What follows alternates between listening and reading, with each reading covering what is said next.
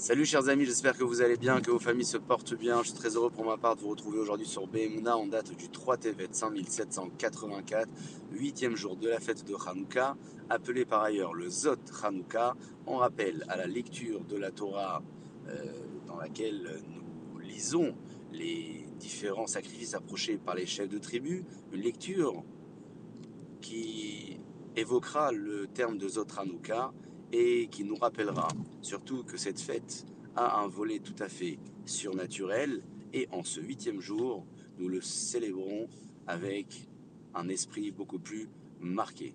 C'est pour cette raison également que de nombreuses personnes marquent ce jour avec des repas différents et des repas copieux. Je rappellerai pour l'occasion ce que dit le Midrash dans Shirachirim à propos de celui qui termine un cycle d'études, qui organisera un repas pour l'occasion. Aujourd'hui aussi, sera d'usage de marquer la fin de la célébration de la fête de Hanouka avec un repas différent.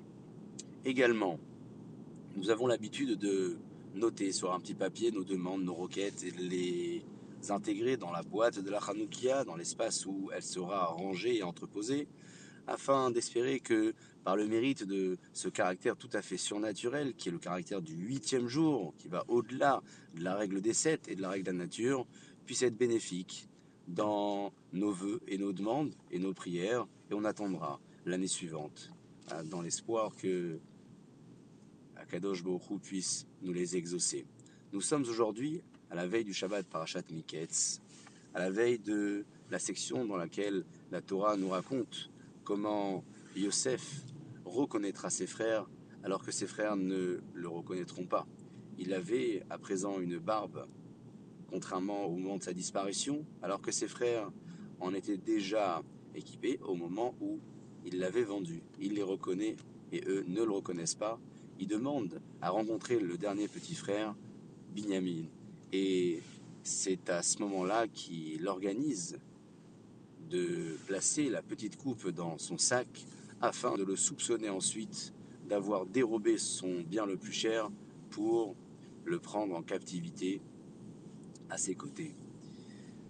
Cet euh, épisode que la Torah nous raconte n'est pas un épisode de vengeance, loin de là. Ça a permis à Yosef de faire vivre à ses frères ce qu'ils avaient eux-mêmes euh, réussi à lui faire vivre quelques années plus tôt. Il a eu le souhait de leur montrer que la vérité finit par ressortir et le sentiment qu'on a pu faire vivre à d'autres, à Kadosh Borou, nous le fait vivre également à notre tour. Il leur a épargné certainement aussi un jugement complètement défavorable en leur faisant vivre ce moment difficile sur Terre. Le lien, pour finir, entre la fête de Hanouka qui se conclut aujourd'hui et la parachat Miketz, avec tous les rebondissements de la vie de Yosef, est tout à fait lié au caractère surnaturel de ce monde et à la recherche de la vérité. Lorsqu'une personne est en constante recherche de la vérité dans l'observation de la Torah et l'observation des mitzvot, non seulement Akadosh Baruch n'aura pas à lui faire vivre un moment qui lui prouvera ses torts, qui sera certainement un moment difficile, mais aussi Akadosh Baruch par ce mérite-là, lui exaucera ses vœux et ses prières les plus chères, chose que nous espérons aujourd'hui à l'issue de la fête de Hanouka. Sur ce, chers amis, je vous souhaite de passer une excellente journée pour vous et pour vos familles, en vous souhaitant également Hanouka Sameach et Shabbat Shalom.